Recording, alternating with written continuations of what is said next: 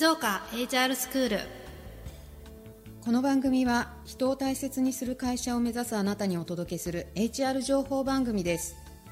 静岡のキャリアコンサルタント集団スノピクリエーション代表の下尾沢とキャリアコンサルタントの沢谷がお届けします。みんなが幸せに働きながら組織も成長するためのあれこれについて2人で語っていきます。それでは開講です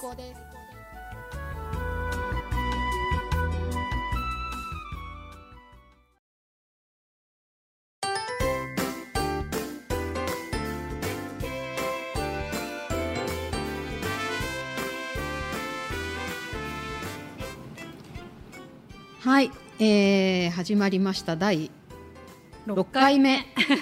早いもので はい。6回目がそうですね。6回目を迎えてしまいました。うん。なんかそれなりに慣れてきた。でも、慣れてきましたか、でも今日何話そうかなって思って。そうですよね。はい。何話そうかなと思って話すことがちょっとどうしようかなと思って思いついたのが沢谷由美の自己紹介をそろそろやりたいなと思いまして。なるほど。はい。私の自己紹介ですね。はい。はい、自己紹介をねここまでこう一緒に対話させてもらってたんですけどなんかねうまいことこうね こう仕切っていただいてなんか誰これみたいな感じでね。分ずっと来てたんですけどね。そろそろ登場してもらいたいなと思いまして。なるほど。そうですよね、はい。お前誰だっていう感じで多分皆さんはい。聞いていらっしゃる方も多いのでははい。ないかなと、このね上手なファシリは誰だと。いやいやいや。そうなんで自己紹介をぜひお願いします。はい、えー、と改めまして皆さんこんにちは。沢谷由美と申します、はいえーと昭和48年昭和 1973年はい。生まれなので、はい。今年50歳を迎えましてお。人生100年の折り返し地点をはい。迎えたところでございます、うん。キャリアコンサルタントとしての活動は丸1年ちょっとかな？去キャリア年コンサルタント。ととしての活動、うんうんうん。フリーですよね。フリーランスとしては、そうですね。1年ちょっとなのでまだまだ全然こう新人2年目ぐらいな社会人でいうそんな感じ。そうは思えないですけどね。まあまああの経験値が高いので、そんな感じではないんですが、はい。フリーランスとしてはまだ2年目、うん。ほやほやな感じで活動しております。はい、はい、そうなんですね。え、待って、なんかもうもうちょっとこういろいろ聞きたいんですけど、はい。ここのこのフリーランスになってまだ一二年ってとこですけど、はい。はいそれまではこうどういう経緯とかどういう人生だったんですか？えー、とそれまでは一番直近だと、まあ、ずっと会社員で働いていて、ずっと私は会社員で働いていくものだというふうに思って社会人生活は送ってました。うんでもともと学生の頃は事務職を希望してたんですけどそうなの？それは知らなかったです。誰もねあのへこうーえ？っていう感じなんですが、まあいろいろあのバブルがちょあバブルはじけた頃がちょうど就活していた時ででそのタイミングで実は私東京出身なんですけど、あの親の仕事の絡みもあって、静岡に来てう、ん。で実はあの学校もちょっとバブルはじけていろいろこう経済的にも世の中大変な時期もあって、えっと、専門学校行ってたんですけど中退したんですよ。おでそのままこっちに来て、はい。学校をとにかくこう卒業しなかとかっていうことも考えられず、アルバイトとか、うん。なんか今でいうフリーターみたいな感じで、はい。いろいろ仕事をしていて、でその後ご縁があって資格スクールの受付のお姉さんみたいな、うがそこがあのちゃんと働いたっていうところのスタートでした。なるほど。そこでは別にキャリコンとかそういう感じじゃなくですよね。その頃はそうカウンターセールスと、まあ、あの支店業務っていうのをいろいろやってたんですけどあの、まあ、年次がかさあの上になってきてでいろいろちょうどその頃キャリアコンサルタントが民間資格でもあのちょうどなんかこうんうん。う動き始めた頃でそうなんですでそこでたまたまその勤めてた会社で、はい。あの教育訓練給付制度の受託事業をするにあたって、うんうん。キャリコンを置かなきゃいけないっていうあの宅建みたいに事業所に置かなきゃいけないっていう、あはんはんでその時に、ちょうどなんかこう人を育成するとか、うんうん。なんかこう人のキャリアみたいのちょこっとだけ興味持ってて、うんうん。で会社で受けさせてくれるっていうなんとも素晴らしいタイミングがあり、うん。そこで実は資格を取ったのがうん。最初なので、実はあのキャリコンの保持歴はかなり長い何年？え？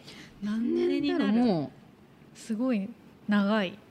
うもうでも30代30前半ぐらいだと20年弱ぐらいお保持歴は 保持歴だけははい。ペーパードライバーみたいな感じでしたな。なるほど、うん。えその後はどうなったんですか？でその後、まあ資格取ってやっぱりその人材系っていうところに興味を持ったんですけど、うん持ってそう転職うんうん。したんです。はい。ですけどなんかこうキャリアコンサルタントとしての活動っていうのは全然考えてなくって、まあ、あの会社員で働きたかったんで、で派遣会社に転職したんですが、うんはい。ちょっとあのいろいろございまして、はい。心を病み1か月半で退職してしまい、なるほど、うんうん。でしばらくは派遣社員で1年2年弱ぐらいかなうん。働いていてうんうん。でその派遣のでもお金稼ぎたかったんで、うん。時給のいい仕事を短期で、まあ、どっか就職し就職しようっていうのを考えてたんで、うん。短期であのいろいろやってた時に、うん。たまたまあのこのフリーランスになる直前はい。で働いていた会社の派遣の営業の仕事があって派遣。派遣で営業の仕事をするっていうのへがあの期間限定であったので,、はい。でそれで時給も良かったんで、うん。働いてた時に、はい本事業のその元になってる事業の,、はい。あの新卒採用の方でのはい。お仕事に興味を持って、うんでひせあの受けて。あ受けた。受け受けて。ちょうど派遣の期間も終わって、はい。どうしようかなっていうタイミングで募集されてたので、い。それで受けてさらさらっと今に至る。今に至るっていう感じです。うん。前のだから会社は長かっ前のそうです。だから派遣の期間入れると15年ぐらい14年おー。5年ぐらいだからもう人材畑15年ぐらたい働いていて、うんうんうんうん。そんな中結局フリーランスっていう選択をしたじゃないですか、はいしましたそこの前後が多分皆さんこう気になる例えば起業を目指してる方とか、はい。フリーランスとかキャリコンあキャリコンの方とかって割とその、ね、フリーになりたいとかっていう方うん。多いと思うんですけど、どどうやってどんなことがあったんですかそこの前後は？40歳過ぎた、まあ、プライベートもちょっといろいろ私ありましてうん。紆余曲折あって、で40歳迎えた時に、うん。この先私どうやって生きていこうっていうのを考え始めたんですよね。で、まあ、うん。さっきお伝えした通りで、学校中退してたので高卒だったんですよ。でたまたま41かな、うん。ぐらいの頃に大学のキャリア事業の講師の仕事の話が、打診があったんですけど、はい。まあ学歴が高卒っていうことで、はい。あの現場 OK だったんだけど上からノーって出てめちゃめちゃ悔しい思いをしたんですよね。なるほど。で、うん。そのもう反骨精神でそこで42歳の時に通信大学に入学して、大卒取って転職しようっていうのが一番最初キャリアで私の中で多分大きく動いたのがそこでした。大変です、あでも全然あのもう目的がやっぱり反発心ってす反ごい発心がすごいなすごいパワーになったのでうんうんうん。4年間全然あの大変だったんですけどはい。苦ではなくって、でやっぱあの大人になって自分で意思を持って、まあ、うん大学入って勉強したのがどんどん楽しくなってって。学び直しっていうやつですかね今流行りの今今流行りの。のね、で楽しくなって、うん。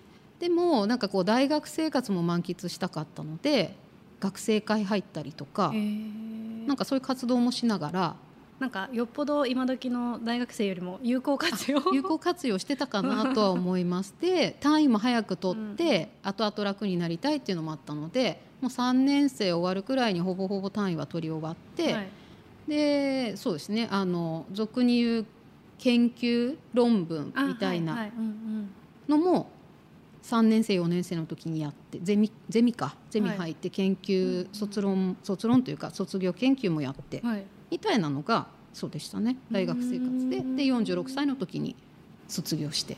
卒業して。その次のでそう転職したいっはい。てですよね。思ってたんですけど、はい。いや私お金欲しいってその頃急に思ったんです。お金稼ぎたいって。うん。転職するべきかうん。うんでも当時その会所属してた会社副業 OK だったのであ副業でお金を稼ぐっていう選択肢と2つあったんーなるほど。でうん考えて副業しようの方に実はシフトしたおー会社員やりながらやりながら。副業も OK だから、まあ、それ使ってそうです。やってみようみたいな。みたいな感じになったのが46歳7歳ぐらいの、まあ45ぐらいって過渡期ってねそれこそキャリアコンサルタントなら習うあの人生の真ん中、正午と言われるはい。時期ですよね。その時にそれを過ごしていた。それ過ごしてました。うん。えそこからフリーランスまでは？なでなんで？だって会社員選んだんですよ。選んはい、だんですけどうん、これ次でもいいですか？長っ いやいやここが重たいんですねきっとねこのちょっと決断の決断のところを話すと長うんくちょっと長くなりそうなのですいません私の時間を頂戴して恐縮なんですがもう一回分いただけると、い。いですね。いいと思います。しっかりお話できるかなって。でも多分今の45の近辺であのね沢谷さんは女性です女性とか男性とかないかもですけど、割とこう男性から45近辺で悩んでるっていうのはよく聞く、そうですね。キャリコンの仲間でもすごい多くて、あの今後どうしたらいいかっていうのを本格的に多分考え始める、だからそこの多分決断する経緯とかって判断材料に一つやっぱそうねうん、したいかなと思うのでちょっと丁寧に聞いていきたいなと思います。はい。皆さんすいません、はい。もう一回分私の時間を、次回も頂戴できたらなと思います、はい、はい、ということで今日はここまでというところになりますが、はい。えー毎回ですね最後お伝えしておりますがぜひ番組へのメッセージですとか質問お待ちしておりますまたあのスノッピクリエーションの活動に興味をお持ちいただけた方からもぜひぜひご一報ご連絡いただけると嬉しいなというふうに思っております。メッセージ質問は sc アットマーク snoppi.info sc アットマークスノッピドットインフォこちらまでお願いいたします。はい、じゃあ次が楽しみです。はい。はい、それではまたはい。次の授業でお会いしましょう。はい、ありがとうございました。ありがとうございました。